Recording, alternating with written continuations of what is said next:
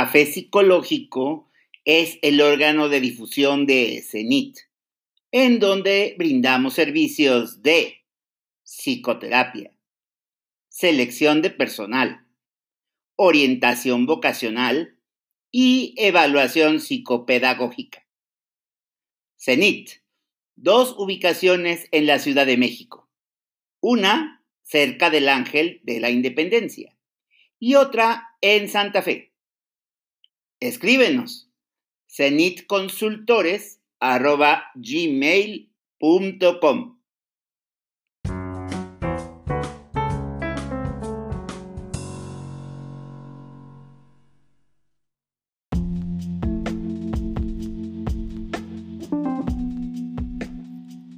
Comenzamos nuestra cuarta temporada en Café Psicológico.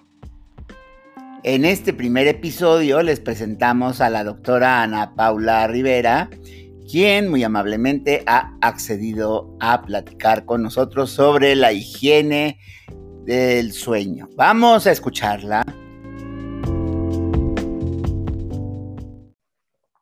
Les damos la cordial bienvenida a la última psicocharla CENIT, Café Psicológico de el mes de octubre. Hoy es 27 de octubre de 2020 y una de las preocupaciones, pues sí ha sido pandémica, pero es una preocupación pues que aqueja a, a bastantes personas, tiene que ver con el sueño, con cómo duermo, cuánto duermo, qué pasa con esta, con esta cuestión tan, que de repente se antoja tan esotérica, pero que es mucho más científica, que hay muchos más estudios de los que podemos imaginar y sacar información muy valiosa desde ahí. Y entonces, hoy tenemos como invitada a Ana Paula Rivera García. Ella es psicóloga, es doctora en ciencias biológicas y de la salud, investigadora en ciencias médicas, del Laboratorio de Cronobiología y Sueño del Instituto Nacional de Psiquiatría Ramón de la Fuente Muñiz. Y su tema de investigación más recurrente es la regulación emocional, la expresión facial y el sueño. Ana Paula. Buenas noches, muchas gracias. Hola, Héctor, gracias a, ustedes, a Cenit, por invitarme. Y pues sí, quiero, quiero este, divulgar alguna parte de los, del, de la valiosísima información que creo que hay en el ámbito científico sobre el sueño, que obviamente nadie, nadie en este mundo somos ajenos al dormir. Pero hay que darle pues su, su, valor, ¿no? Este, entonces yo lo que quiero es, es, darles un poco de esta información, que hay muchísima. Este, también hay muchos charlatanes al respecto. Este, Y pues aquí lo único que quiero es darles esto, ¿no? O sea, un, una información, este, pues más o menos este, acertada de, de, lo que es la, el valor del sueño, ¿no? La higiene del sueño. Muy bien, pues adelante, estamos listos para, para escucharte. Perfecto. Este, a ver, los voy a compartir.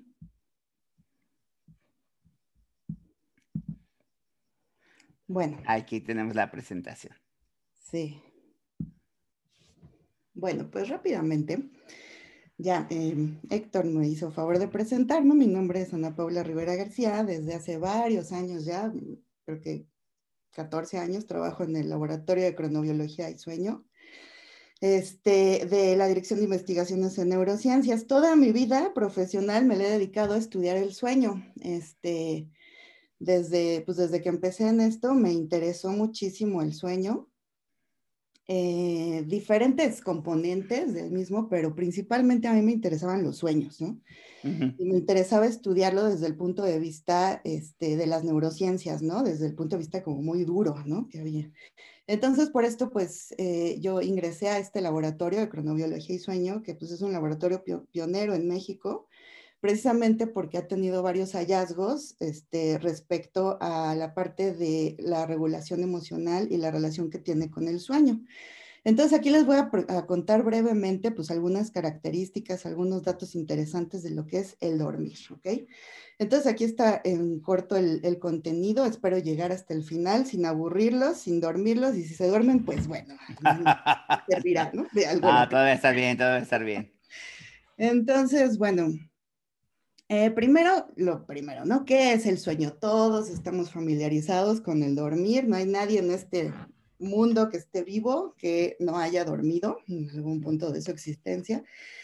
Entonces, pero en sí, ¿cómo definimos el sueño? El, sueño es un estado, es, es, un estado en el que, al cual accedemos de tanto en tanto, diariamente, idealmente, eh, por lo tanto, es un estado periódico que es natural, es reversible, esto es importante, todas las veces se revierte, cada mañana, bueno, idealmente en las mañanas se revierte, y se caracteriza por la ausencia de vigilia, esto es por la, por la falta de estar despiertos, de la atención y todo lo que implica la vigilia, y por una pérdida de conciencia. Desde siempre hemos visto a la gente dormir, hemos sabido que duerme, pero esto es por la parte conductual. O sea, nosotros no necesitamos ser científicos para saber que alguien está dormido. Esto es porque tienen una determinada postura corporal, que es acostarnos con los ojos cerrados. Eh, y también hay un reporte muchas veces después de que dormimos de que soñamos. este, entonces, hasta ahí se conocen como las características conductuales y verbales del sueño. Sin embargo, gracias al advenimiento del, estudio a través del electroencefalograma, esto es del estudio de la actividad del cerebro, pudimos acceder a diferentes cambios en el cerebro que ocurrían durante el dormir. Entonces, otra característica del sueño es que tiene unos patrones de actividad cerebral muy específicos. Pero esto no nada más ocurre en el cerebro, también en el resto del cuerpo vamos a ver que hay cambios a lo largo de las diferentes etapas del dormir. Entonces, bueno, yo les voy a hablar de una sola técnica que hay para acceder al estudio del sueño. En la actualidad hay ya otras, como la actigrafía, que son estos, la mayoría de los relojes y demás que usamos. Estos no miden la polisomnografía, que ahorita les explico qué es, sino que miden más bien la actividad motora y a través de ella acceden a la información de los patrones de sueño. Es una información bien interesante, bien rica, diferente de lo que nos da la polisomnografía. La polisomnografía es el estudio a través del registro con electrodos en diferentes partes del cuerpo eh, para acceder a los patrones de sueño. Entonces, para, para tener un estudio polisomnográfico, se necesitan básicamente, así en pocas palabras, el registro de la actividad de la cabeza, del cerebro, esto es a través del eje, eh, el registro de la actividad de los ojos, esto es eh, el registro del electrooculograma y el registro de un músculo. Por lo general, el, músculo que se registra va a ser el del mentón. Sin embargo, también el de ciertas extremidades podemos registrarlo y nos va a dar información muy valiosa de, los, de la actividad durante el sueño. Ahora, no quiero entrar en datos muy rudos, pero lo que siempre explico es que para entender más o menos el electroencefalograma, necesitamos aprender el ABC del electroencefalograma. Y este ABC son las bandas, las bandas electroencefalográficas, las bandas de actividad eh, del cerebro. Estas bandas, no, no voy a entrar en detalles escabrosos ni nada, pero básicamente van de una actividad muy lenta, como podemos ver en la que dice banda delta, esto es, podemos ver que es una oscilación súper lenta y amplia y eh, progresivamente va aumentando la actividad hasta ser muy rápida. En la inferior podemos ver en la banda gamma, que es una actividad extremadamente rápida y que eh, ahorita les voy a explicar estas diferentes bandas eléctricas, esto es las ondas que estamos observando en el cerebro, aparecen durante la vigilia, pueden aparecer unas y durante el dormir. La combinación de estas diferentes bandas nos van a dar las distintas etapas de sueño que vamos a ir observando a continuación. A grandes rasgos, tenemos dos estadios de sueño, el sueño sin movimientos oculares rápidos y el sueño con movimientos oculares rápidos o sueño MOR. Este último es el que es más famoso, es más taquillero, es el llamado sueño REM, sueño paradójico también le llaman, porque, bueno, el, el dato de que sea paradójico es bien bonito porque lo que encontraron los investigadores es que esta actividad, esta fase de sueño, era una paradoja en sí, porque veíamos que la actividad eléctrica del cerebro era similar o muy parecida a la, que, a la que ocurre durante la vigilia, y no nada más durante cualquier vigilia, sino durante la vigilia más atenta, cuando estamos más concentrados, vemos unos ciertos patrones electroencefalográficos que oscilan entre las bandas, ahora de regreso, alfa, beta y gamma, en algunos casos. En el sueño REM podemos ver que estas mismas oscilaciones aparecen, por eso es que le llamaron sueño paradójico. Dijeron, ¿cómo es posible que en una etapa de sueño estamos perdidos aparentemente, tengamos unos ritmos tan parecidos a los que ocurren en vigilia? Eh, por el otro lado, el sueño sin movimientos oculares rápidos o sueño no more se divide a su vez en tres etapas de sueño, es la etapa 1, la 2 y la 3, ¿no? Entonces, ahorita eh, rápido les voy a explicar algunas características. Para la etapa 1, esto es cuando nos, nos, empezamos a quedar dormidos, ¿ok? Este, por lo general, por lo general ocurre al inicio del sueño. A veces volvemos a tener esta etapa de sueño cuando ya está avanzada la noche, pero por lo general es al principio. En esta etapa lo que vemos es que los movimientos oculares desaparecen, van disminuyendo. Eh, seguramente a todos les ha pasado que tienen sueños en los que se despiertan abruptamente, este, que son así de susto y demás. Esos ocurren en esta etapa de sueño. Mm. Es un dato bien interesante porque se, se, le ha atribuido a estos sueños, este, que son una especie de protección evolutiva ante un peligro, ante un peligro que pudiera implicar el quedarse dormido en un ambiente que no fuera el óptimo. Entonces, por eso ocurre al principio del dormir. Es como para evaluar si efectivamente es, está bien quedarnos dormidos o nos estamos durmiendo manejando, por ejemplo, ¿no? Que eso sí sería algo riesgoso. Entonces, estos breves despertares, estos sueños que nos caemos y demás, se ha atribuido que ocurren para esto. Eh, además de esta, de esta actividad, eh, la actividad del cerebro se empieza a alentar. Nosotros venimos de una vigilia, estábamos despiertos. Nos vamos a acostar, cerramos los ojos y se empieza a hacer un poco más lenta la actividad del cerebro. Eh, empiezan a haber twitches en el cuerpo, que es muy normal.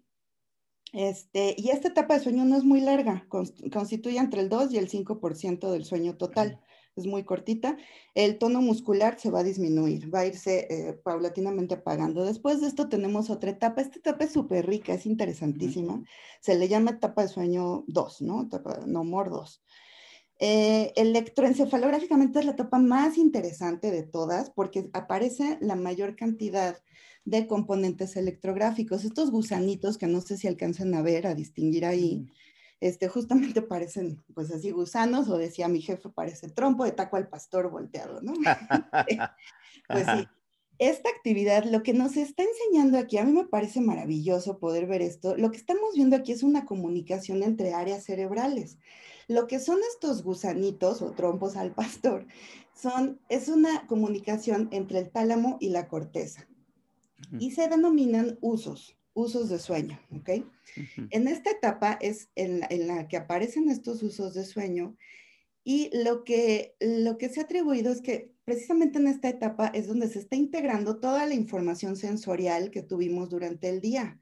Esto es importantísimo, o sea, solamente de índole sensorial, ¿ok? Entonces, ya sea visual, este, auditiva, este, táctil y demás gracias a estos gusanitos que se están comunicando, que están mandando esta información entre el tálamo, que digamos el tálamo es el centro sensorial del cerebro, sí. y se está comunicando con la corteza, están diciendo, esto me sirve, esto no, esto sí me sirve, esto no, y se hace una depuración, ¿ok? Eso lo tenemos todas las noches. Es importantísimo que tengamos esta etapa de sueño. Además de esto, eh, esta, esta etapa de sueño por lo mismo es muy vulnerable, por ejemplo, a la epilepsia. Este, las personas que, que, padecen epilepsia, es en esta etapa donde podemos ver precisamente la mayor cantidad de crisis epileptógenas, porque lo que implican estos usos de sueño es que todo el cerebro o una gran parte del cerebro está trabajando al mismo tiempo. Digamos que los usos de sueño son como un general, como un gendarme que hace que todo el cerebro se esté sincronizando. Eso está bien si, estamos, si no tenemos algún foco epiléptico, pero de tener alguno, la epilepsia precisamente es una hipersincronización del cerebro, entonces digamos que entra justo en la etapa que facilitaría estas crisis, ¿no? Entonces es importante esta etapa, aunque tampoco es eh, que la debamos de tener muchísimo, ¿no? O sea, está en, en demasiado todo el día, en toda la noche, perdón. En cuanto a los ojos, no hay movimientos oculares rápidos y el músculo disminuye aún más, ¿ok? Sí. Em, después de esto tenemos la etapa de sueño 3, que es la, donde se presentan las ondas cerebrales más lentas de todas, ¿no? Que son los, o sea, como podemos ver aquí se ven grandes, ¿no? Amplias estas ondas hasta arriba, las tres primeras. Este, esta, esta etapa ocupa entre el 15 y el 20% del total de sueño. Es muy lenta, se le llama sueño de ondas lentas aquí. No hay actividad muscular o la hay muy poca. Y aquí es donde es muy difícil despertar a las personas, ¿no? O sea, aquí si las despertamos tienen despertares confusos. También aquí en esta etapa pueden presentarse el sonambulismo, los terrores nocturnos, que son muy comunes en niños, no se, no se espanten si los ven. Este, todos estos patrones que nosotros vemos en el sueño, digamos que están siendo siempre un reflejo de lo que está pasando en la vigilia. Entonces hay cambios en el sueño a lo largo del desarrollo. Entonces es bien importante, siempre que vemos algún trastorno, bueno, alguna alteración en el dormir, siempre hay que tomar en cuenta en qué contexto estamos, ¿ok? Del desarrollo y demás. Y por último tenemos a la que a mí más me gusta, que es la etapa de sueño humor o sueño REM que les comentaba. Como pueden ver aquí en, los primeros tres canales, el que dice C3, C4 y O1, 2, podemos ver que esa actividad se aplanó prácticamente comparado a lo que estábamos viendo antes, que era grande, amplia y lenta. Aquí, digamos, se chupa, ¿no? La actividad se vuelve rápida, muy plana y de, bajo voltaje se le llama, y a esta actividad se le llama desincronizada. Esto es lo que les comentaba, es una actividad muy similar a lo que vemos en vigilia. Ajá, entonces, eh, por un lado tenemos esta desincronización de la actividad electroencefalográfica, por otro tenemos que, que, aparecen precisamente los movimientos oculares rápidos, que son estos que vemos aquí que parecen eh, reloj, ¿no? reloj de arena. Este, Estos movimientos oculares rápidos, si alguna vez se han detenido a ver a alguien que duerme y que mueve los ojos, se, habrán visto que es rapidísimo este movimiento, que no podemos efectuar un movimiento similar en vigilia. O sea, el, movimiento ocular rápido tiene un mecanismo que ahorita les voy a platicar completamente diferente al movimiento eh, voluntario que nosotros hacemos eh, en vigilia. Entonces, por eso es que son tan importantes y ahorita les voy a explicar qué, qué otra relevancia tienen estos ojazos, ¿no? Como les llamamos. Este, y otro dato bien interesante, si se fijan donde dice EMG, está plano, completamente plano. Sí. En los otros todavía se alcanzaba a ver alguna que otra actividad. La actividad muscular antigravitatoria durante la fase de sueño humor está completamente inhibida. Esto, como ya se ha explicado exhaustivamente, tiene una función evolutiva muy, muy importante. Esto es que no se actúen los sueños. ¿Por qué? Porque en esta etapa es en donde ocurren los sueños más vividos, ¿ok? También en la etapa de sueño 2 ocurren sueños. Sin embargo, si se acuerdan, eh, la, principal característica de esta etapa de sueño, de la etapa 2, perdón, son los usos, los usos de sueño que aquí les comentaba, que son integradores sensoriales. Por lo mismo, los sueños de esta etapa son principalmente sensoriales, no tienen mucha historia. Son sueños en donde estamos solamente oyendo algo o viendo algo, pero no ocurre algo como tal, como una historia como tal. Los sueños donde ocurren cosas es en el sueño amor, ¿ok? Ah, ya, sí. ¿Sí? Entonces, por, eso han explicado que precisamente hay una inhibición motora antes de que empiece la etapa de sueño humor para prohibir, digamos, al cuerpo que se despierte y actúe, ¿no? Los sueños. Hay muchas alteraciones al respecto, o sea, esto es cuando funciona óptimamente, pero el famoso, este, que se te subió el muerto, es una alteración en este mecanismo, justamente de inhibición motora. Nada más les digo, brevemente, se siente de verdad, yo siempre les digo a los pacientes, yo sé que se siente terrible porque es un combo de la muerte, la subida del muerto, porque se siente que de verdad no te puedes mover. Y además de todo, ves cosas, estás viendo cosas ahí que están, ¿no? Un demonio, yo qué sé, unas cosas, y además son cosas terribles, ¿no? No es un sueño bonito, los de las parálisis del sueño. Eh, esta, esta subida del muerto parálisis del sueño ocurre porque hay una alteración en este mecanismo de inhibición motor, en donde el, el cerebro, digamos, ya despertó de esta fase de sueño humor, pero el cuerpo no. El cuerpo sigue inhibido. Entonces, digamos que están desfasados. Esto por lo general ocurre cuando estamos muy estresados. Entonces, pero sí tiene una explicación, aunque suene horrible. ¿no? Bueno, entonces brevemente esas son las etapas de sueño. Aquí se las quería presentar para que vean lo diferentes que son. Este, aquí ya se ven en, conjunto. Sí. Y bueno, cómo aparecen temporalmente, cómo es un ciclo de sueño. Aquí rápidamente se los muestro. Estamos en vigilia. Después van bajando, bajando. Aquí al final tenemos la fase de sueño delta y, al, ah, perdón, al, al, final tenemos una fase de sueño mor. Es un ciclo de sueño completo, dura aproximadamente 90 minutos. Esto es, los que dicen que no, no se acuerdan de sus sueños y demás, yo les digo, bueno, pon una alarma aproximadamente a los 90 minutos de que te dormiste. Vas a tener tu primera etapa de sueño humor, va a ser muy aguada, por lo general son muy chafas, ¿no? Los primeros REM, los primeros, las primeras etapas de humor, que digamos, si nos dormimos a las 11 de la noche, por ahí, por ahí de, la, de las 12.30 vamos a tener la primera, son muy malas. Las, las mejores, digamos, para recordar nuestros sueños son más por ahí de las 3 de la mañana, las 4 mm. de la mañana, ¿no? Ahí sí tenemos un vuelco total, ¿no? Sí. Entonces, el chiste es agarrarnos cuando estamos justo en esta etapa, ¿no? Porque pues también hay olvido, ¿no? Olvido de los sueños. Entonces, aquí nada más les enseño cómo se distribuyen este, las, las fases de sueño. Entonces, pues lo que más tenemos es fase 2. Este, y después... 50%. Ajá, sí, es, es, la, es la mayor parte que tenemos. Esta etapa de sueño de fase 2 también es muy importante en los adolescentes. Casi todos los papás se quejan de que los hijos adolescentes duermen muchísimo, y bien, ahorita les voy a explicar por qué, pero básicamente es porque entre mil cosas más se secreta la hormona del crecimiento. Entonces mm. tienen que crecer los adolescentes y mucho, ¿no? Es el último trancazo de crecimiento que hay y ocurre en el dormir, en la fase de sueño 2, ¿ok? Ahora vamos a ver por qué nos da sueño. Todos lo tomamos como algo natural, ¿no? Como pues, a fuerza en la noche me va a dar sueño, ¿no? Pero la verdad es que quienes hemos padecido insomnio vemos que sí es un lujo el, el, el arte de irse a dormir sueño. ¿no? Entonces, en, en eh, perdón, en mecanismos de sueño, básicamente siempre les van a explicar dos procesos, el proceso famoso S y el proceso C. Ajá. Para que nos dé sueño, hay una combinación de estos dos procesos. El proceso S de sleep, por eso la S, es un proceso homeostático que se le llama.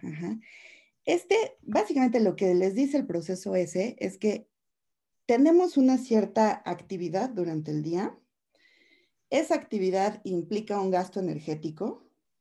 Ese gasto energético se tiene que, digamos, pagar de alguna forma. Entonces, hay un cansancio como tal, hay una presión que nos está llevando a, digamos, recuperarnos de ese gasto que, tuvimos durante la vigilia y se va haciendo una presión de sueño.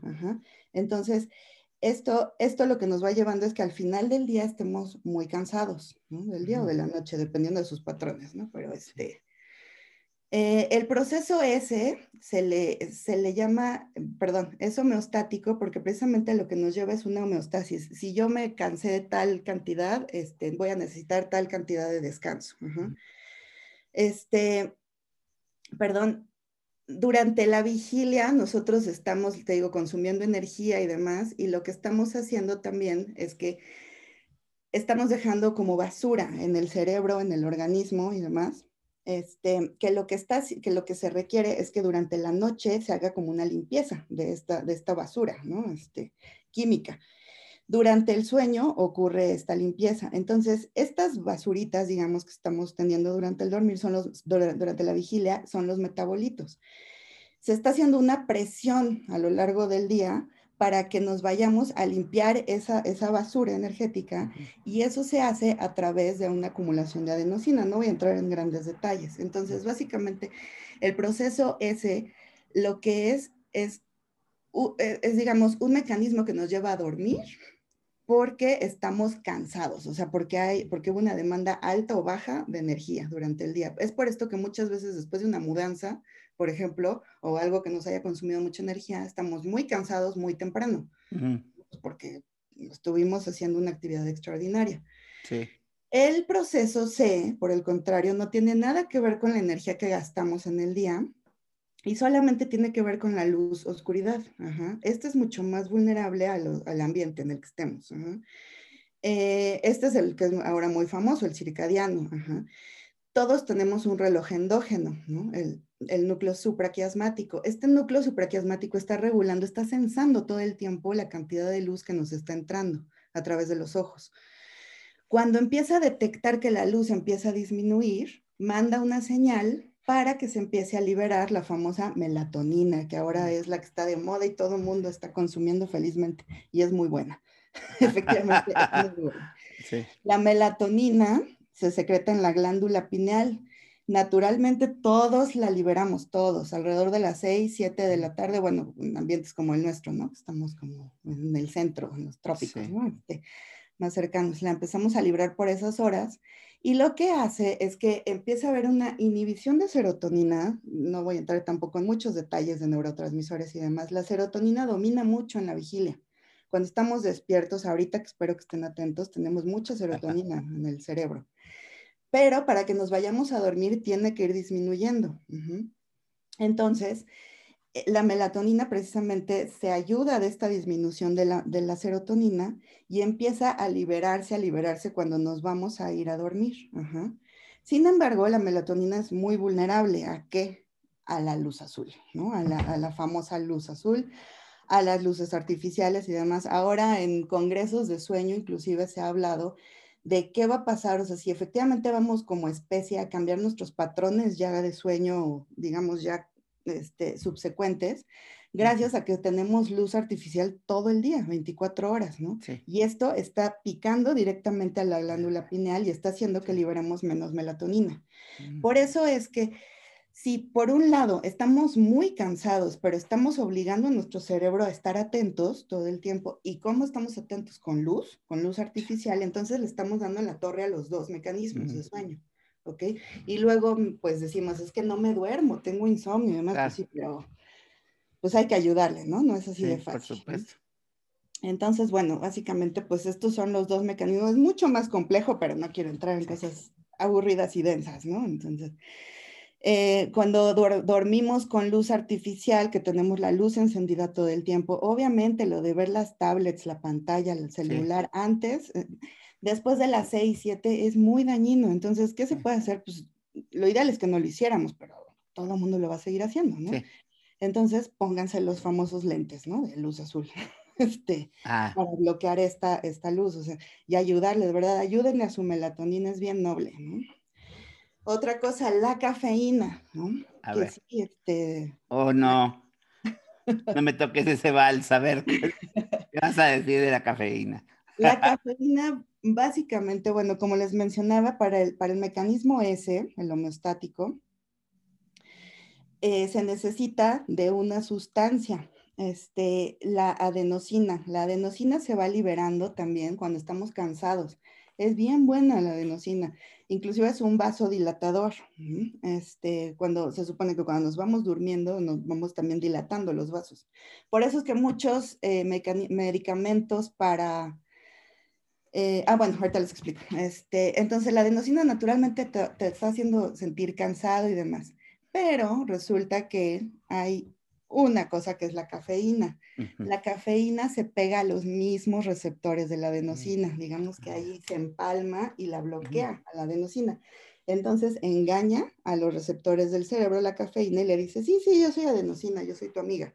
Te pego a ti, pero lo que hace es que libera, libera y libera eh, la cafeína misma y eso lo que hace es que se haga un efecto de activación, digamos, de adrenalina.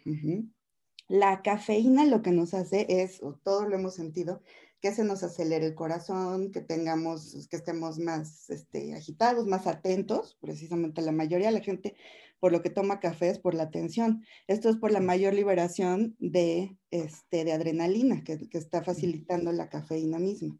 Este, y, y, esto a través del bloqueo de los receptores de adenosina. Sin embargo, si nosotros estamos eh, constantemente tomando café, se va haciendo una resistencia a, esto. Entonces, es por eso que se van necesitando cafés más y más fuertes para llegar a los niveles de atención. Y además la cafeína no se libera rápido, he de decirles, se tarda mucho. Entonces, si de verdad queremos dormir bien, pues, o sea, suena disco rayado, pero hay que irle bajando, ¿no? Claro. Este, e, este, también lo que tiene la cafeína es muy buena vasoconstriyendo, este, mm. haciendo vasoconstricción, ¿no? Por eso es que muchos medicamentos para el dolor de cabeza y demás contienen cafeína. Mm.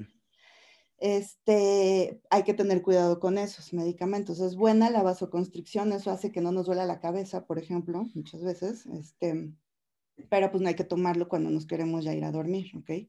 Aquí les dejo las cantidades de cafeína para que nos demos idea de que no nada más es el café oscuro, ¿no? Lo que tiene, ¿no? El chocolate, el té verde, que ahora es la panacea, pues sí, lo es, pero tómenlo temprano, ¿no? Este, el Red Bull, bueno, aquí pueden ver, ¿no? O sea, y, y que de verdad así, en lo que se pueda intentar disminuir el consumo de cafeína, de preferencia en la tarde, y mejor aún, completamente, ¿no? O sea, la reina es muy noble si se toma con su debida moderación. Sí.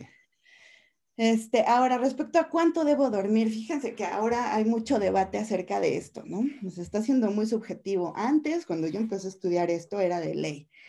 De 7 a 9 horas los adultos, ¿no? Este, tenemos que dormir y, y, no hay de otra, ¿no? Ahora lo que se ha visto es que no, no es así de tajante. Básicamente, ¿cuánto debo dormir? Lo que me haga sentir bien a mí, subjetivamente, ¿ok?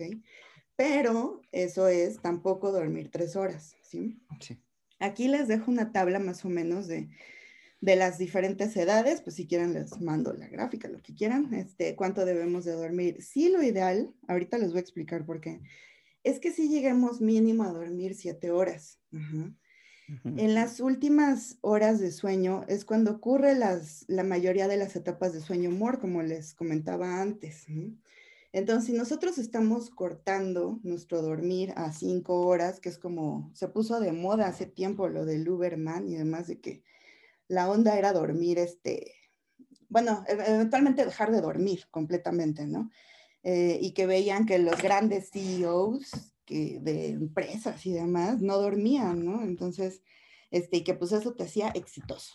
Entonces, pues sí, te hace exitoso, te hace trabajar como loco al principio, durante las primeras semanas, pues porque estás en una etapa de manía, ¿no?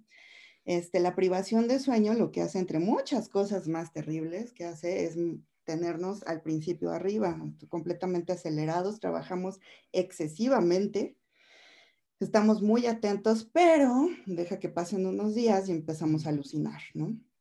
Este, se empieza a alucinar, hay, eh, hay episodios psicóticos, inclusive si hay privación de sueño, y se ha, se ha reportado que inclusive la muerte. Entonces, de verdad, el dormir es, es una cosa tremendamente importante. Em, ahora he trabajado mucho con antropólogos físicos que me han dado un abordaje bien interesante sobre el, sobre toda la parte evolutiva del sueño y lo que me explican es que el dormir evolutivamente es algo muy caro, o sea, nosotros nos ponemos como especie muy vulnerables, digo, uno lo piensa en su camita seguro y demás, no pues, somos ser vulnerables, pero si lo vemos como una especie que hemos evolucionado por miles y miles de años, el que se haya permanecido, que se haya mantenido un, un estadio como el sueño, quiere decir que tiene un beneficio tremendamente alto, porque realmente nos pone vulnerables. O sea, si tú te duermes, pues te comen, ¿no? En medio de la selva, cualquier mamífero este, se lo pueden comer, ¿no? Entonces, eh, ese costo tan alto que tiene el dormir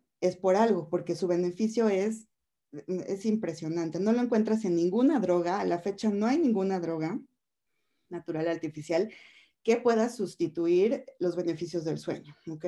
Entonces, bueno, muy bien, nada más, nada más déjame mencionar aquí lo de las, lo de las horas para las personas que escuchan el podcast. O sea, el promedio es de 18 en adelante, los adultos de entre 7 y 9 horas, ¿no? Lo, eh, ¿cómo, ¿cómo, lo podemos decir, Ana Paula? ¿Lo, lo esperado, lo recomendado, el promedio que la gente duerme? ¿Cómo lo podemos eh, frasear aquí?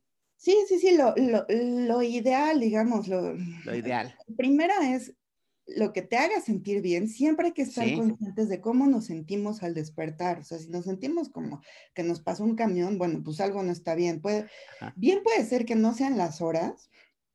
Eh, esto es, se le llama la macroarquitectura del sueño, cuánto dormí en total. A veces sí duermen sus horas, ocho, siete horas. Sin embargo, la microarquitectura, esto es la organización de las diferentes perdón, de, de, los componentes que ocurren durante el sueño, este, pueden estar alterados. Ya para cosas así, pues se necesita un estudio más, más, este, más complejo. Pero en general, nosotros como adultos sí necesitamos de 7 a, entre 7 a 9 horas para, para estar bien. Los adultos mayores van a disminuir su sueño. Es muy normal que duerman menos. Eh, pero si tienen, si de alguna manera complementan su dormir en siestas y demás, bueno, pues que se hagan, ¿no? O sea, lo ideal sería que durmieran de corrido, pero conforme se va envejeciendo, el sueño se va fragmentando también. Entonces, sí, este, para los que están escuchando, pues en niños va cambiando, es bien, bien, este, susceptible a la edad de los niños, las cantidades de sueño, pero conforme ya somos adultos, se va estabilizando y pues sí, nos dejamos como en siete de 6, 7, 8 horas, ¿no? Que durmamos.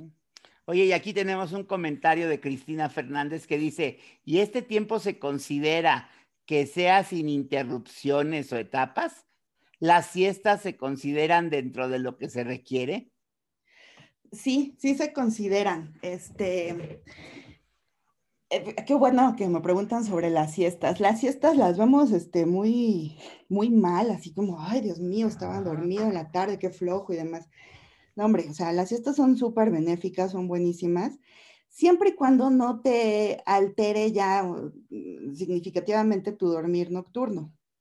Entonces, si tú, si tú al final estás durmiendo seis, seis horas en la noche, pero te estás complementando con algunas dos siestas en el día y, y, completas siete horas, ocho horas, está bien. Este, lo que sí es que no empieces a fragmentarlo completamente y que tu, sueño vespertino, o bueno, en siestas, sea mayor que el nocturno. Em, ahora, sobre cuándo hay que dormir. Bueno, ahora hay una muy interesante debate sobre bueno, al principio, cuando se empezó a estudiar el sueño, o sea, quiero hacer hincapié en que de verdad el estudio del sueño es bien joven. O sea, realmente tiene desde 1953 que se descubrió el sueño REM, o sea, es muy ah, poquito tiempo que tenemos estudiando el sueño como tal, así concienzudamente, ¿no? Científicamente. Entonces, pues los paradigmas de sueño van cambiando, ¿no? Este, les digo, al principio era como la regla que durmiéramos siempre de noche, todo el mundo debíamos dormir de noche por el proceso C, ¿no? Por el circadiano, ¿no? Así a esa hora se libera, ta, Pero ahora han visto que pues hay muchas personas que duermen bien de día, ¿no? Esto es, esto es raro, es alterado, pone en jaque al proceso C, al circadiano. Sin embargo, hay gente que se siente bien durmiendo de día y trabajando de noche, ¿ok? Entonces, la base de todo esto es que te sientas bien, o sea, y, yo sé que nos deja como en un plano bastante subjetivo que a los científicos duros nos choca, ¿no? Este, eh, así de, bueno, lo que a ti te quede, ¿no? Pero en realidad así es, o sea, hay que respetar, respetar hasta cierto límite si una persona tiende más a ser activa en la noche a que si tiende más a ser eh, mañanera, ¿no? Digamos, ¿no? Los early birds, ¿no? Que se les llama. Sí. El problema con los nocturnos, con los búhos que les llaman, que que dice que tienen un cronotipo nocturno, es que pues toda la vida o la mayoría de la vida está organizada hacia la vigilia, hacia, hacia perdón, hacia el, hacia el día. Entonces, pues ahí van a haber alteraciones y demás. Lo que se les sugiere a los búhos es que en lo posible intenten solamente trabajar, trabajar, no hacer ejercicio, por ejemplo, no, no, no activar demasiado su sistema para que no tengan una vida completamente nocturna. Este, entonces, lo, lo, ideal, digamos, ya quitando esta polémica de los búhos este, y los early birds, este, es que nos vayamos a dormir más o menos temprano por esta cosa que les menciono de la liberación de melatonina, ¿ok? Más o menos temprano. Ahora, vamos a ver lo que les explicaba ahorita. Aquí les dije, les pongo una lista bastante aburrida, ¿no? De funciones del sueño. Yo sé, es aburridísimo leer esto. Perdón. Pero estos son, solo son algunos de las funciones que se le han encontrado al sueño, de verdad, son muchísimas, ¿no? Y para, para prueba de esto, pues yo lo que les digo es cómo se han sentido ustedes después de privarse del sueño. O sea, les apuesto que se han sentido a veces hasta peor que de una cruda, que de un malestar físico y demás. O sea, una privación de sueño te lo cobra y caro, ¿no? Te lo cobra a corto plazo y te lo cobra a largo plazo. Las, entre las funciones más importantes del sueño, yo siempre les explico, durante el sueño es ocurre la recogida de la basura, así literal, del cerebro y del cuerpo. Sí. Pasa el sistema de limpia del cuerpo y recoge la basura que no ocurre en ningún otro momento del día. Cuando no ocurre esto, cuando yo soy una persona que duermo dos horas al día y estoy muy orgullosa y demás, lo que pasa es que esta limpieza que se le llaman de estos metabolitos, no se va a dar por completo. Estos metabolitos, por un proceso bastante complejo, eventualmente se ha visto que se asocian a la formación de las temibles placas beta amiloides. Esas placas beta amiloides, no sé qué, si nos digan a todos estos, pero a lo que se ha asociado es al Alzheimer. Ah, caray. Entonces, eh, una de las, de las hipótesis que hay detrás de la aparición del Alzheimer es precisamente una privación crónica de sueño, en donde no hay esta limpieza nocturna de la basura del cerebro.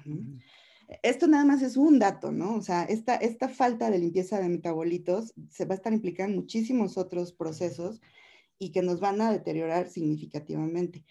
Además de eso, ahora que estamos justamente en estas condiciones terribles de COVID y demás, lo que se ha visto es que el sueño tiene un efecto bien importante que puede estar coadyuvando a que no, no, no haya un proceso inflamatorio tan severo en diferentes enfermedades inflamatorias, como es lo que ocurre cuando, cuando hay COVID. Lo que se ha visto es que una buena calidad de sueño puede prevenir precisamente que haya un exceso de reacción inflamatoria en el cuerpo. Por el contrario, las personas que están continuamente privadas de sueño no tienen este mecanismo protector. Em, obviamente, el sueño tiene una función de conservación de la energía. Todos la, todos la necesitamos, todos lo tenemos. Además, como les mencionaba, durante el dormir se da el crecimiento, en niños y en adolescentes. Mucho de esto es por lo que se le atribuye que en ancianos, bueno, en personas adultas ya se va estabilizando las, las fases de sueño y demás, porque ya no están teniendo estas cantidades tan grandes de liberación de hormona del crecimiento como ocurre en la, en la niñez y en la juventud temprana. Este, se ha descubierto, a últimas fechas ha estado ya muy de moda y es bien interesante ver la relación que hay entre el sueño y las alteraciones metabólicas. Eh, desde diabetes, es bien padre ver esto que, que han, bueno, es dramático pues, pero es, es, bien interesante ver que se ha descubierto una relación entre la privación crónica de sueño y la aparición, por ejemplo, de diabetes. También hay mayor obesidad, hay mayor riesgo de obesidad cuando hay privación de sueño, cuando, cuando no tenemos una, una adecuada higiene del sueño. Eh, de las funciones más antiguas que ya se habían descubierto desde mediados del siglo pasado es la formación y la, mejoría de la memoria. Aquí hay una gran polémica. Unos dicen que la, formación de la memoria se fija, bueno, se hace en la etapa de sueño 2, otros dicen que en la etapa de sueño MOR. Ahorita hay una enorme polémica aburrida para el que no está en el tema este, sobre esto, ¿no? Sobre dónde en qué etapa se forma, pero lo que sí se sabe es que durante el sueño se fija lo que aprendemos durante la vigilia. Este, aquí hay unos experimentos bien interesantes que les cuento así brevemente. Se ha visto que durante el sueño MOR hay una especie de replay, esto es, hay una reactivación a nivel celular de las mismas áreas cerebrales que se activaron cuando nosotros estuvimos aprendiendo una nueva tarea motora durante el día. Esto es, por ejemplo, hoy yo aprendo, en el día yo aprendí a esquiar, ¿no? Digamos.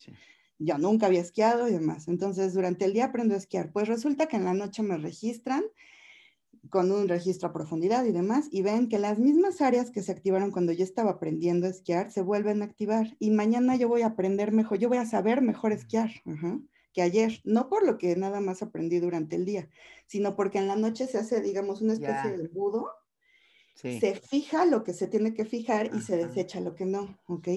Este proceso de embudo es una cosa bien interesante que ocurre únicamente durante el sueño. Si nosotros no olvidáramos, si tuviéramos esta hipernesia y demás, tendríamos, se, asocian muchísimas alteraciones el tener un exceso de recuerdos. Entonces, tan es importante recordar como olvidar, saber qué olvidar, ¿no? Y esto solamente ocurre durante el dormir. Ah, Además de esto, durante el sueño hay una estimulación neuronal.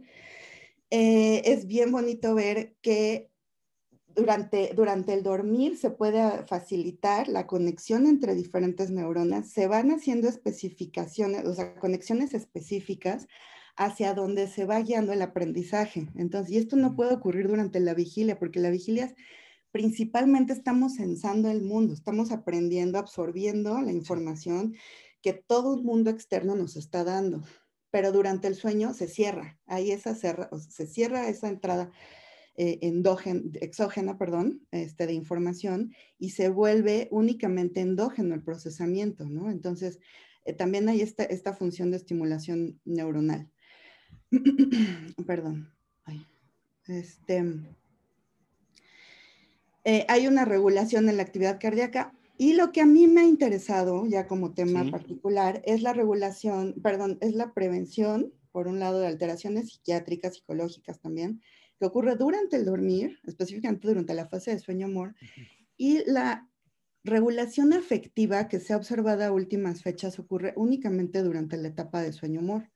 Esto es que, que las funciones del sueño van desde la parte más macro, más micro, perdón, hasta lo más grande, ¿no? O sea, hasta lo social, hasta nuestras interacciones y demás, ¿no? O sea, el sueño nos, nos está ayudando hasta como especie, ¿no? O sea, a mantenernos, o sea, como especie social.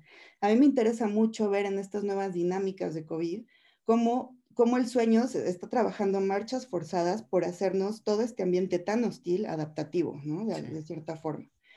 Entonces, bueno, ya nada más les cuento rápido de esto. Espero luego poderles platicar un poco más del tema. Pero durante el sueño ocurre los famosos sueños, que creo que es lo que a muchísimos nos interesa, nos encanta, nos apasiona del dormir, más allá de, del sueño como estado.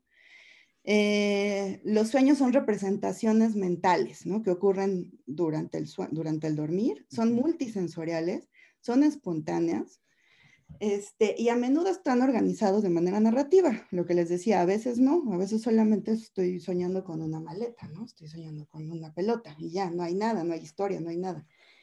Pero mm, puedo asegurarles que de los sueños de los que ustedes se acuerden, hubo historia, intensidad, probablemente hubo personajes conocidos, em, hubo reminiscencias personales, entonces eh, los sueños no son tan aleatorios como al principio se le, quisieron, se le quiso atribuir, ¿no? O sea, que era nada más ruido, ruido cerebral, ¿no? Decían.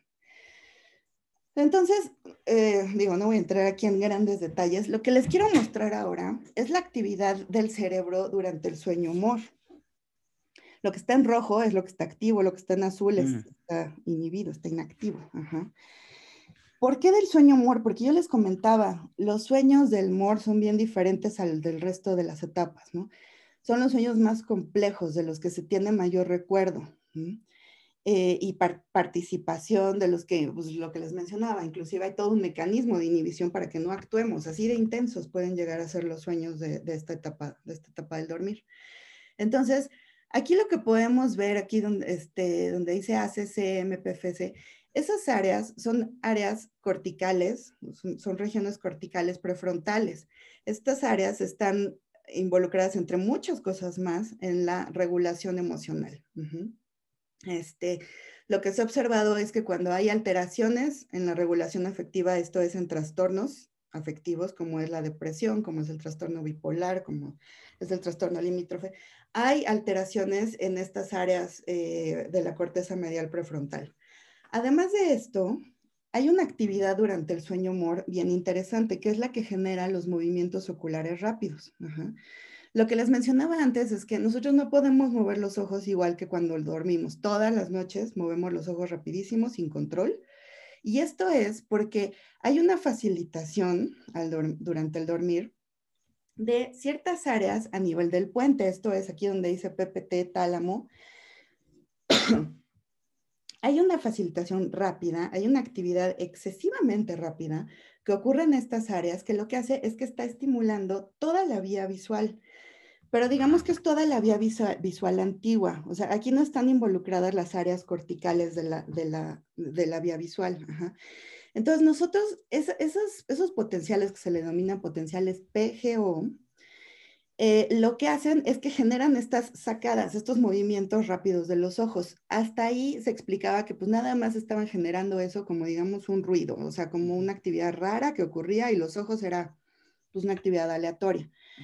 Luego fueron viendo que esta actividad PGO generadora de los movimientos oculares rápidos no nada más se quedaba en la vía visual, sino que se está propagando a áreas del sistema límbico.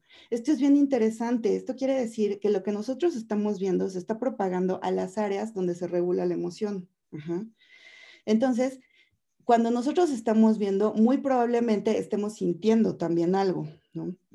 Si nos acordamos de algún sueño, muy probablemente tengamos emociones asociadas a ese sueño, o sea, bonitas, feas y demás. Eh, esto se le atribuye que es por esta activación de áreas del sistema límbico. Y lo que se ha descubierto últimas fechas es que la actividad del sistema límbico se está proyectando hasta estas áreas de la corteza motora prefrontal. Se ha atribuido que esta, esta propagación hacia áreas más frontales, prefrontales más bien, es la que se le puede, se le puede atribuir que nos está dando el sentido del sueño, lo que nos está dando, digamos, la conciencia del, sueño. Muchas veces no nos acordamos de que soñamos, aunque sí lo hayamos hecho. se, explica que, es porque probablemente no llegó a consolidarse hacia estas áreas, ¿no? Más prefrontales, ¿sí? Entonces, esta es una actividad que ocurre todas las noches y que nos está, bueno, y que podríamos decir, bueno, pues sí, nos están moviendo los ojos, estoy viendo cosas, pues qué bueno, ¿no? Este ya no me sirve de, gran cosa. Ay, perdón, es que eso era lo mismo. Mm. Bueno, lo que se ha explicado es que toda esta activación endógena, que, parte de la vía visual y que se va propagando hasta estas áreas este, límbicas y demás, lo que hace es que sea la generación, digamos, el mecanismo generador de varios de los componentes de los sueños, ¿no? Este, como es la parte emocional, una parte de, los componentes vegetativos que podemos observar durante los sueños. Ahora, ¿qué pasa durante alteraciones eh, psiquiátricas como es en la depresión, que es en lo que nos hemos enfocado más nosotros a, trabajar? Los sueños, bueno, aquí debería decir sueños, ¿eh? en la depresión. Este, Los sueños cambian. O sea, esto cualquier, cualquier clínico te lo puede decir los sueños de un deprimido cambian. Se vuelven más negativos o bien más, hay más aplanamiento afectivo. ¿no? Puede ser de las dos cosas. ¿no? También se pueden presentar más fracasos o desgracias que en sus, sueños, en sus sueños normales. ¿no? Esto es siempre comparándolo a sí mismo, al mismo sujeto, ¿no? de cómo estaba antes del episodio depresivo se presentan más pesadillas, además de que se pueden presentar, eh, que, ellos tienen un papel relativamente más pasivo, en sus sueños, no tienen el poder de actuar. En los mismos. Este, tienen menos detalle, esto es bien interesante, o sea, explorar la parte del contenido de los detalles, o sea, esto nos puede estar hablando mucho de la severidad, inclusive, ¿no? Del, episodio depresivo. Un dato interesante es que los pacientes con historia de pensamiento suicida informaron más temas de muerte en los sueños previos, ¿no? Al, intento, al, intento este, suicida. Entonces, los sueños te van preparando inclusive para las acciones subsecuentes. Esto es bien interesante porque, insisto, no es esta actividad eh, rara, aleatoria, ¿no? Este, que nada más ocurre durante el dormir. O sea, hay muchísima más relación con la vigilia, con nuestro contexto del día de lo que se le había atribuido hasta, hasta ahora. En el trastorno bipolar, bueno, por otro lado, este, se ha visto que los cambios en el contenido del sueño, cuando son de neutro a negativo, hacia, hacia sueños más locos, digamos, irreales, se ha visto que predice el cambio hacia el, ya sea el estado depresivo o hacia el estado maníaco. Entonces, esta exploración del contenido onírico este, del, únicamente de la frecuencia, ¿no? O sea, de, de los patrones que podemos ver, nos está dando muchísima más información. Y bueno, ya para terminar, esto que se ve muy complicado y muy aburrido, es una hipótesis que ahora está en boga, que es interesantísima, que es la de la regulación emocional que ocurre durante el sueño humor. ¿Qué nos está explicando esta, esta gráfica? Perdón. Durante, durante la vigilia, nosotros estamos en estado normal, sin trastornos ni, nada más. Nosotros estamos em, teniendo una cierta codificación de, de, perdón, de, índole emocional. Todos, todos estamos teniendo emociones durante el día, eh, positivas, negativas, este, intensas, no muy intensas, este, todos las estamos teniendo durante un día.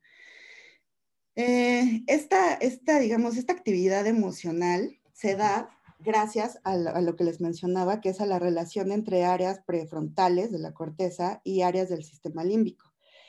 Sin embargo, puede ser que durante el día haya una carga excesiva de esta, de esta actividad. Lo que ocurre durante el sueño REM es que, como les mencionaba, hay una reactivación de estas mismas áreas. Se da esta reactivación, pero sin la enorme carga neuroquímica eh, de diferentes neurotransmisores, como es la, la acetilcol, bueno, sí, perdón, adrenérgicos, perdón, como neurotransmisores, principalmente adrenérgicos. Esto lo que nos facilita es que a la mañana siguiente nosotros hayamos tenido, digamos, una especie de filtrado.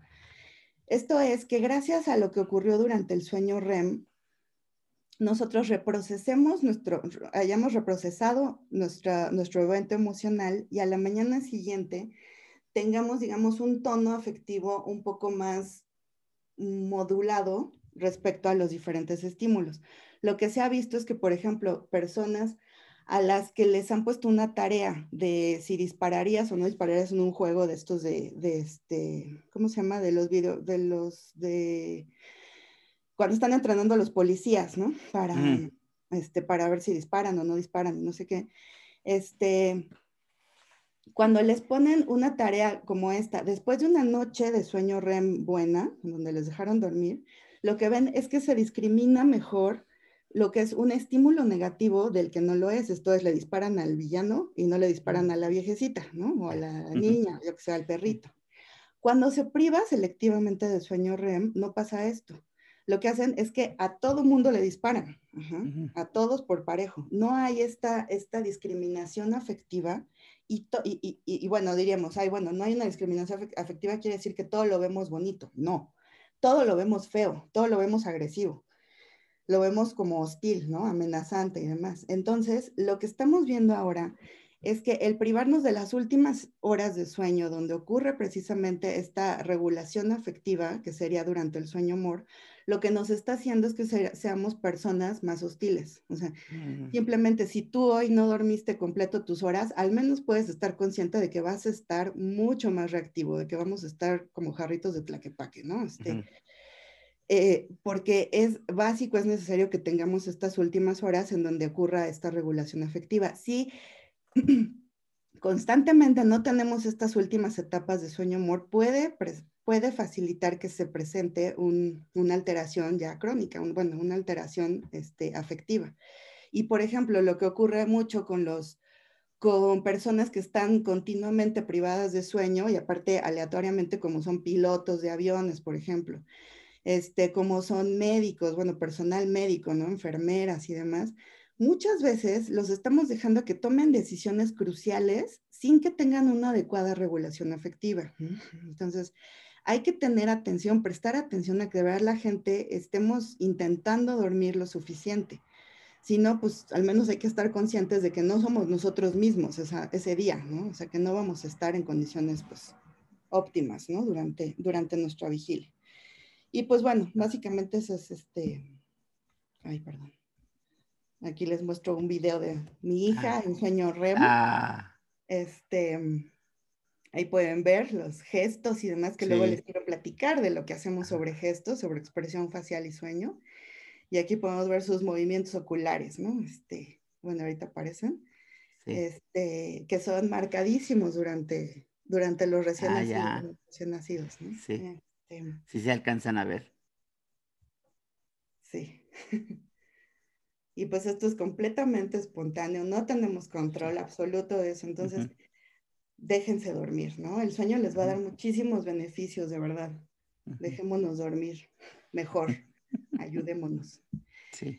Este, y pues bueno, aquí les mando esto. Ah, eso. Ahorita está dificilísimo lo del a quién acudir en este momento. Estas son las clínicas que normalmente están disponibles a todo, pues a toda la población, pero prometo buscarles unas que estén más actualizadas ahora. porque muchas de estas, pues la de la UAM, por ejemplo, ahorita está trabajando, este, no está muy, muy estable, ¿no? Por estas condiciones. Ah, pero este, pues nos pueden buscar también a nosotros. Nosotros no somos este, clínica de sueño, pero les podemos ayudar ¿no? en lo que se pueda. Muy bien. Muchas gracias. ¿Nos puedes dar un dato de los que está aquí escrito para la gente que solamente nos está escuchando, por favor? ¿De los de nosotros? Sí, por ah, favor. Ah, claro, pues a mí me pueden seguir en, Twitter, en arroba cotita. Cotita. C-O-T-I-T-A, ajá. Ah, muy bien. Este, y en Facebook nos pueden buscar como Lab Cronosueno, sin la ñ porque no hay. Ah, ya. Este, eh, y nos pueden buscar en la página del Instituto Nacional de Psiquiatría y en el área de investigación, me parece nuestro laboratorio. Este, y pues lo que se les ofrezca, aquí estamos. Ah, perfecto. Muy bien. Muchas gracias, Ana Paula. No, ¿de qué? Oye, aquí tenemos algunas preguntas y algunos comentarios. Aquí nos preguntan, nos dice Claudia, que sí, ay caray, se me fue. Ah, que sí hay, espérame tantito, que sí hay clínicas de sueño en el interior de la República, si sabes de alguna. Sí, hay en Mérida. Este, pues si quieres lo subo a tus redes, ¿no? Porque ah, muchas gracias. Muchas gracias. Este, hay en Mérida, en Monterrey, en Guadalajara hay, este, pero bueno, aquí no tengo el dato, pero sí, sí hay en el interior de la República. Eh, mucho de esto digo, ya no alteraciones fuertes del sueño, no hable nada, nada, nada de alteraciones de sueño, si quieren luego les platico, ¿no? De, este, los trastornos. Em, pero muchas veces, muchísimas veces se puede atender algunas de las cosas que, tenemos este, en el sueño a través del teléfono, o sea, con prácticas de higiene del sueño, cosas mucho más accesibles de lo que creemos, como que siempre nos queremos ir al fármaco cuando en realidad un abordaje más conductual eh, es más laborioso, implica más compromiso, pero es muchísimo más benéfico, ¿no? Entonces hay muchos que se pueden tratar por teléfono, ¿no? Entonces, este, pues en estos, en estos teléfonos que les di, los pueden atender vía telefónica. Ah, perfecto. Muy bien, muchas gracias. Oye, aquí hay un comentario que dice de Yadel Ábalos, que dice muy interesante, muy bien explicado. Angélica Sea dice muy interesante. Isela Romero Rojas también dice muy interesante, explicado de una forma muy clara y sencilla. Poli JS nos pregunta, mejor dicho, te pregunta, que si hay alguna relación entre un sueño deficiente y el, eh, ella, Poli, entre comillas, envejecimiento prematuro, se cierra la comilla. Ah, claro, sí, sí, sí, totalmente, gracias. Sí. sí, sí lo hay. Este, eh, durante la vigilia, lo que les comentaba, esto del servicio de limpia que tiene nuestro cuerpo durante el dormir. Sí. Eh, también, digamos, hay, em, conforme nosotros nos estamos, estamos vivos, digamos, estamos quemando energía, ¿no? Eh, todo esto va dejando basurita, ¿no? Que en una gran parte se le llama el estrés oxidativo, ¿sí? Todos los famosos antioxidantes, su jugo de arándanos, ah. no sé cuánto, los famosísimos que ahora todo el mundo queremos tomar, precisamente lo que hacen es limpiar estos, estas basuritas que quedan con el estrés oxidativo. O sea que sí funcionan, digamos. Sí, claro. es una buena ayuda. Muy bien, sí, sí, sí, ah, pero no tan buena como el sueño. Ah, ah sí, exactamente, no, lo sustituye. Exacto, hay estos, eh, digamos, eh, bueno, es ya a nivel del, del ADN, pero se van quedando como estos residuos, estas basuritas, que son una gran base del envejecimiento, del envejecimiento normal y el envejecimiento prematuro. Lo que ocurre durante el dormir, una vez más, durante la fase de sueño 2, eh, es así, y, se ha observado que también durante la fase de 3 o sueño delta, es que hay esta limpieza, ¿no? De estos, de estos este, oxidantes, ajá, y demás, este, que lo que hace es que precisamente pues uno despierte bello y joven, ¿no? Este, sí, sí beneficia mucho y por eso es que los que duermen mal, bueno, envejecen tremendamente. Este, ah. mejor que tomar jugo de arándano, pero sí, eso, sí mejor que dormir. Si no, luego anda uno, este, ¿cómo se llama? Ya, ya se ve uno ya, ya medio vetusto, ¿no? ojalá llegue uno a la edad que representa. Qué barbaridad. Oye, dice Ana Mata, eh, ¿cómo, ¿cómo se explica? Creo que es lo de todo tu tema, ¿no? ¿Cómo se explican a nivel médico o desde tu punto de vista las imágenes y sensaciones dentro del sueño? Mm. Pues con esto que les explicaba de los potenciales, este, y es luego les doy toda una plática, me encanta hablar de, la, de los mecanismos de los sueños, los mecanismos fisiológicos de los sueños. ¿no? Eh, básicamente lo que hay eh, es un área, nosotros tenemos dos áreas visuales, bueno, tenemos un área súper compleja visual, no lo quiero minimizar, o sea, al, el único doctorado que hay este, en esta área es precisamente a quien describió el, la una parte de las neuronas de la detección visual, ¿no? Entonces, para nada es sencillo. Pero a súper grandes rasgos, nosotros tenemos un área visual que, utilizamos cuando estamos despiertos, que implica la activación de esta parte de la corteza, de esta parte de atrás, que es la, la corteza visual, precisamente. Nosotros nos entra la información, ahorita están viendo el monitor, nos está entrando la luz, la sensan los ojos, la proyectan hacia el tálamo, que está en el centro. A mí me gusta decir que es como, como Shiva, o cuál es la que tiene las mil bracitos. Ah, sí. Este, nunca sé cuál es. Eh, y, del tálamo hace un relevo y lo proyecta hacia la parte de la corteza visual. Eso es lo que pasa cuando estamos despiertos. Sin embargo, cuando estamos dormidos, está apagada esa vía, no está entrando nada de afuera. Los ojos, inclusive, no, hay actividad, no hay detección ¿no? de, nada. Entonces, lo que, lo que se ha descubierto es que toda esta activación visual endógena no pasa a través ni del tálamo ni a través de la corteza visual, sino que pasa por la vía vieja. Yo les digo luego a los alumnos, se van por el camino de terracería, ¿no? Los sueños van por la vía visual del camino de terracería. Entonces, se van por una vía que es el cuerpo geniculado lateral. Este cuerpo geniculado lateral, luego les enseño una gráfica si quieren, pero digamos que es una vía visual, meramente visual, pero que está muy, muy asociada con el sistema límbico, con la amígdala y demás, ¿no? Con áreas del sistema límbico. Entonces lo que se hace es que se generan estas imágenes, se dotan de una parte de recuerdo gracias a la actividad del hipocampo y también se empapan de una, de una información emocional, como es por la, por la parte de la, de, la, de la amígdala, del sistema límbico. Entonces, así es como nosotros estamos, eh, digamos, estamos teniendo estos patrones de actividad eléctrica en el cerebro que nos están favoreciendo que nosotros estemos viendo cosas en el dormir. Pero no nada más viendo cosas, sino sintiendo cosas, ¿no?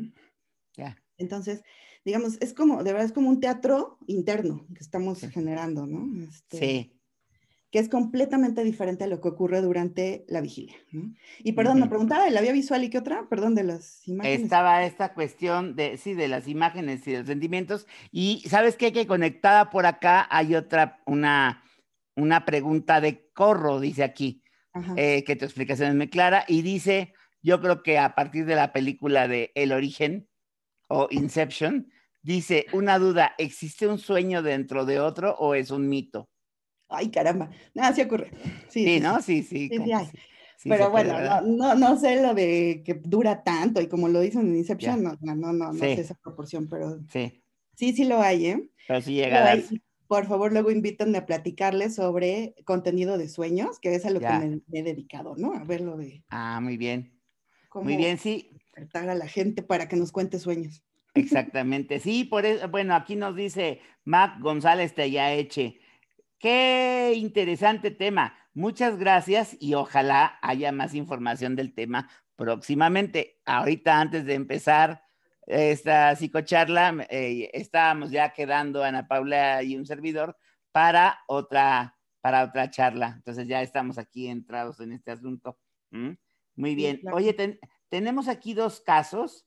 Uno de Hilda Gutiérrez que dice, generalmente me faltan horas de sueño, pero he observado que cuando duermo mucho más de lo habitual, lejos de sentirme mejor, despierto lenta de mal humor. Tardo mm. mucho en lograr un buen estado de vigilia. ¿A qué puede deberse? Sí, tan malo es dormir poco. Yo hablé mucho del dormir poco, ¿verdad? Pero no hablé mucho de la hipersomnia. Es como dormir demasiado. Sí. Este, sí, sí afecta, se siente uno eh, totalmente son, zombie, ¿no? Este, y esto es, en muchos casos es porque se reinicia, o sea, se inicia como un ciclo completo nuevo. No hay esta entrada, esta facilitación eh, de la luz, ¿no? Sí que nos esté haciendo que se libere como a buen tiempo eh, todos los neurotransmisores asociados con la vigilia, con la atención, ¿no? Entonces, digamos que hay como márgenes de acción para estos neurotransmisores. Si se pierden, entonces no es que sea imposible, ¿no? Despertar ni nada. Lo que pasa es que nos vamos a sentir así atontados. Sí y, y, sí, es muy malo también tener sueño en exceso, ¿no? O sea, no podemos vivir durmiendo, ¿no? O sea, yo hablé mucho de los beneficios del sueño, pero siempre, o sea, siempre se necesita pues una vigilia, ¿no? Que compensar, ¿no? Entonces, básicamente es por eso, porque se inicia otra fase, digamos, porque no se están dando los, las entradas para, para eh, eh, de luz, pues, de luz, para activarnos, ¿no? Completamente. Y sí, o sea, sí no está bueno dormir en exceso. Ah, muy bien. Dice Iván Martínez. Mi esposa siente que no duerme suficiente, pero no le gusta tomar siestas porque siente que luego le cuesta más trabajo dormir en la noche. ¿Qué le conviene más? Y por ahí había otra pregunta respecto de una duración óptima de una siesta. Sí, una, una siesta se sugiere que no dure más de 40 minutos. Este, para que no se inicie un ciclo completo. Les comentaba que era de 90 minutos, entonces una siesta es bien benéfica. De verdad, yo algunas platiqué con un diputado y les decía, es que deberían de, proponer que de verdad hubiera una siesta obligatoria, ¿no? O sea, seríamos mucho más productivos y demás, ¿no? Pero no una siesta de dos horas, ¿no? Este, eso sí nos va a afectar mucho y probablemente lo que le está pasando a, su esposa es también esto, que son siestas ya muy prolongadas. Yo lo que digo es que intenten dormir una siesta de 20 a 40 minutos, vean cómo se sienten, eh, que sea una siesta, por ejemplo, a las 5 de la tarde, una cosa así, no a las 7, porque a las 7 ya va muy pegado a las horas de, sueño, ¿no? Este, nocturnas, digamos. Y que pruebe. Y si no, pues no, o sea, no todo el mundo tiene que dormir eh, siestas. Lo que se sugiere es que, pues, de verdad, disminuyamos la luz, la luz artificial. O sea, yo sé que sonamos como disco rayado los que trabajamos en sueño, pero, pero es que luego es absurdo que queremos dormir bien y estamos con el teléfono aquí, con la pantalla de la tele, con todo ahí encima, y, pero es que no duermo bien, ¿no? No sé por qué. Pues obviamente le estamos dando en la torre, ¿no? Entonces, hacer esto de los hábitos, o sea, sí, sí empezar a hacer un ambiente, yo lo que les digo es, invítate a dormir, ¿no? Este, que te sea atractivo irte a dormir, ¿no? Una cama pachoncita, este, un ambiente fresco, la temperatura es muy importante para un buen dormir, ¿no? Sí. Entonces, sí, una siesta buena de 20 a 40 minutos, como a las 5 de la tarde. Otra cosa, no hagan ejercicio este, ya muy pegado a su hora de dormir lo que hace el ejercicio es que nos activa, ¿no? O sea, nos lleva hacia esta tensión. Entonces, pues máximo unas dos o tres horas antes de dormir, así ya es lo más pegado que hagamos ejercicio, ¿ok? No muy nocturno. Muy bien. Eh, dice aquí Steph SC, eh, que bueno, que qué interesante que no oyó gran parte de la plática, pero recuerden que aquí tenemos la situación este, de escuchar en vivo los martes a las ocho y media de la noche, eh, tiempo del centro de México. Y si por alguna cosa se la pierden o la quieren volver a escuchar porque los contenidos de repente son, son muy interesantes, recuerden que está en YouTube, la pueden buscar como Psicocharlas Zenit, Zenit Z-E-N-I-T. Y también en Spotify lo encuentran como Café Psicológico, también lo encuentran en Apple Podcasts se sube la noche inmediatamente, ahorita que terminemos, ya mañana ya amanece ahí todo, todo arriba por si lo quieren escuchar cuando ustedes, cuando ustedes puedan o reescuchar o, o volver a ver. Muy bien, entonces por aquí tenemos a, déjenme ver a quién más me falta. Está Jorge Sánchez que dice felicidades, doctora Ana. Es fascinante el estudio del sueño. Sí. Eh, Hilda Gutiérrez, qué buena plática, muchas gracias. Y por acá tenemos, bueno, también está esta cuestión de las, de las pastillas para dormir, ¿no? O sea, hay gente que dice, ay, sí, yo quiero, yo duermo poco, y hay otros que dicen, no, es que no, no, no puedo conciliar el sueño, y de repente se buscan al, o consiguen, quién sabe cómo, algunas ayudas, como pueden ser las pastillas para dormir. Sí. ¿Son efectivas? ¿Son recomendables? ¿En qué casos? O sea, cada caso es diferente, pero, claro. pero en general, ¿cuándo se, se recomiendan, Ana Paula? Bueno, este, son efectivas, sí, sí lo son. Eh, digo, depende también de cuáles, ¿no? Este, sí. Son recomendables, pues, solo bajo supervisión médica, ¿no? Sí. Este, una vez más, son efectivas, sí, sí, sí. Lo que quieran es dormir, sí, sí, échate tu clonazepam, lo que sea, ¿no? Sí. Lo que te hayan mandado. Vas a dormir. Sí. Pero no vas a dormir como debes de dormir. este, ah, ya. Mira, por ejemplo, eh, bueno, la parte de insomnio, yo no me dedico a la parte de insomnio, yo lo he estudiado así colateralmente, justamente Ajá. Jorge Sánchez, que no, ahorita nos, ¿Sí? nos comentaste, él es un ¿Sí? especialista. Este, em, el, por ejemplo, en el insomnio, que pues es para lo que se mandan, ¿no? Las pastillas para dormir. Sí. Este, es muy raro eh, el insomnio primario. Esto es un insomnio que sea solo insomnio, o sea, natural y que no esté relacionado absolutamente a ningún otro padecimiento, ¿no? O sea, ni a ansiedad, ni a depresión, a nada más, ¿no? Es rarísimo un insomnio primario, ¿no? Eh, es por esto que muchas veces cuando se habla de que necesito dormir hay que atender lo que está generando el insomnio. O sea, el insomnio como que va pegadito, es la colita de alguna otra alteración. Entonces, hay que atender bien primero el origen, ¿no? De qué nos está manteniendo despiertos. El estar despiertos pues, tiene también algunas veces su función, ¿no? Pero es una friega, es horrible, es de lo peor, ¿no? O sea, mantenernos sí. despiertos cuando no queremos, ¿no? Pero bueno, sí, de que funcionan, sí funcionan.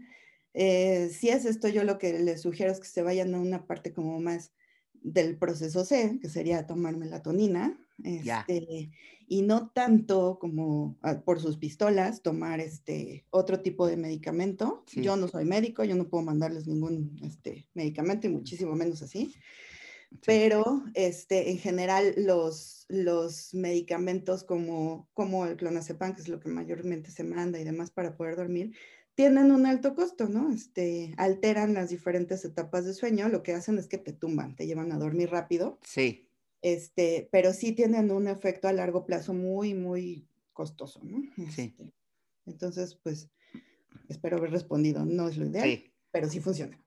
Ah, muy bien, muchas gracias. Aquí nos vuelve a comentar Steph de la, de la melatonina. Ahorita ya, ya decías que sí, que sí funciona. Dice que había escuchado que es placebo 100%, pero ya Ana Paula aquí les está diciendo que, que no y que sí funciona y que no, sí es una buena ayuda. Muy sí, bien. funciona muy bien, pero funcionaría mejor que dejáramos a nuestra melatonina natural, endógena, salir cada noche, ¿no? Este, claro. Déjenla salir, o sea, ¿y cómo la dejamos salir? Pues apagando las luces. Claro. Yo lo que veía, o sea, yo personalmente también tengo insomnio muchísimas veces. Y eh, es interesante que a partir de que nació mi hija, cuando la arrullaba a, a oscuras, yo dormí mejor. O uh -huh. sea, todo lo que los papás novatos te dicen que duermes horrible, sí, sí es cierto. Ya otro día hablaremos de, de sí. sueño terrible de los papás. Sí. Pero un acto así tan sencillo como es el, el rock, ¿no? ¿Cómo se llama? El, este, el mecer. El, el arrullo. Perdón, perdón, el mecer a oscuras. Sí. Sí. Tiene un efecto súper benéfico sobre el sueño, o sea, nos uh -huh. va llevando a, a, instalar el sueño naturalmente, ¿no? Entonces, sí, la melatonina es muy buena, pero digo, bueno, yo abogo mucho por, lo, por la parte conductual, ¿no? O sea, Ajá. nosotros tenemos poder sobre nuestro sueño antes claro. del chocho. ¿Sí? Claro, sí. sí. Muy bien. Oye, aquí tenemos, ahorita que decías de Jorge Sánchez, hace un comentario sobre la medicina. Dice, hay que tener cuidado con las pastillas, sobre todo las benzodiazepinas, porque hay personas que, porque es posible que haya personas que, que cuyo insomnio se pueda deber a una apnea del sueño. Las benzodiazepinas podrían agravar los síntomas de apnea. Exacto. Sí, sí, sí, o sea, es importantísimo ver eso. Hay una apnea, este, muchas veces no pasa, no la detectamos si no tenemos un buen estudio de sueño. Entonces, muchas veces dice, sí, pues mi pareja dice que ronco y demás, pero otras veces no, o sea, muchas veces no es ronquido, es solamente la falta de respirar, esos procesos largos que tenemos sin, sin oxígeno. Entonces, sí, ahí sí es importante. No se automediquen, de verdad. en esto no. No, sí, no, no, no, especialmente son medicamentos de un, de un empleo muy delicado, punto uno, y punto dos, están, se, se, están metiendo con el sueño, ¿no? Que dicen por ahí que el sueño es sagrado, y sí, ¿no? O sea, ya vimos ahorita todo lo que, todos los efectos benéficos que tiene o, o que no podría tener. Dice Eduardo Fernández, el típico mal del puerco, o más científico, la marea alcalina, eh, forzar a evitarla porque estás en la oficina o algo así, ¿tiene alguna repercusión negativa? Pues digo, no, no, no, no terrible, pero sí, o sea, lo ideal es que sí nos dejáramos llevar para dormir. Ajá. Este, sí, sí, sería lo mejor, o sea, incluso rendiríamos mejor, pero que yo sepa, no, pero pues lo averiguo, ¿no? A ver si tiene específicamente esa, esa privación, digamos, de sueño, sí. tiene algún efecto. Sí, sí, pero imagínate nada más así, dormir después de, digo, ahorita sí se puede porque eh, mucha gente está ahorita trabajando en su casa, ¿no? Entonces, probablemente algunos se puedan dar un espacio como, bueno, ahorita y ya después ya le doy, pero sí normalmente no, no es que haya así como hamacas, ¿no? Para irse a instalar. Pero, eh, pero justo lo que comentaba, o sea, yo, sí. muchos se burlan de, ay, mira el policía dormido y no sé qué, yo les decía, yo prefiero un policía que se haya echado una siesta, sí. que sepa que no me va a disparar lo tarugo, claro. a uno que anda privado de sueño. Sí, y por que supuesto. A todos va a parejo, ¿no? por este, supuesto. Entonces yo sí pienso, no sé, deberíamos de abogar más por las siestas, ¿no? Claro. Pues pregúntale a todos los, a todos los taxistas y Ubers, por ejemplo, como si, este, pues hay algunos que, que no duermen y están con este orgullo. No, pues yo llevo un turno de 14 horas y tú ya vas en, ya estás en la hora 14 como usuario, dices, híjole, va, déjame aquí en la esquina, por favor, ¿no? Lo, lo, que les comentaba de los médicos, o sea, es peligrosísimo. Luego ven, sí. o sea, han visto, han hecho inclusive, inclusive, encuestas de toma de decisiones graves, o sea, sí. de, de este, amputaciones y demás, que las tomaron o sea, en turnos de 48 horas. No, no es posible. Así. O sea, no pueden tomar, de verdad, no son ellos mismos. O sea, y no es sí, una crítica claro al personal médico. Uno no es uno claro. mismo si no tiene sus horas de sueño adecuadas, ¿no? Sí, o sea, yo te apuesto que no vas a reaccionar igual si se te cierra alguien en el coche, si dormiste bien, a que si no. O sea, yo digo a todos los que se andan agarrando el chón con sus parejas y demás, consideren, ¿no? cómo durmieron hoy, ¿no? ¿Quién me peleó hoy o no? o sea, si soy yo o no. Así es. Hay una pregunta aquí de Maru Orozco que dice, ¿qué tan cierto es que somos más productivos por la noche? Ya lo comentamos un poquito este asunto, ¿no? Sí, eso sí depende. Este, hay, hay algunas personas que sí, este, pero lo que, mira, es que no quiero entrar mucho en esto de, de, de es muy nuevo esto de los, los early birds, ¿no? Y night ah. owls, que les llaman, sí. los. Eh, pero le han atribuido que mucho de que somos más activos de noche es precisamente porque estamos cortando la liberación de melatonina que, deber, la, que debería de estar ocurriendo normalmente. Y entonces lo que hace es que haya un aumento de nuevo de una serotonina, que les decía que es como muy amiga de la vigilia Uh -huh. que no debería de estar ahí a esas horas, ¿no? No es su momento, así es, tú deberías estar ahorita guardadita y demás. Ah, porque una cosa también bien interesante, durante el dormir se liberan ciertos neurotransmisores, pero otros se guardan. Eso es muy importante. Yeah. O sea, nosotros tenemos un almacén, digamos, una bodega, ¿no? Entonces, sí, no todo el tiempo se están liberando los mismos neurotransmisores durante el sueño, pero es porque se están también almacenando y ese almacén lo estamos utilizando en la vigilia Si nosotros no tenemos ese almacén, andamos en seco, ¿no? O sea, y así hiperreactivos, nos duele la cabeza, nos duelen las articulaciones, el corazón no funciona bien.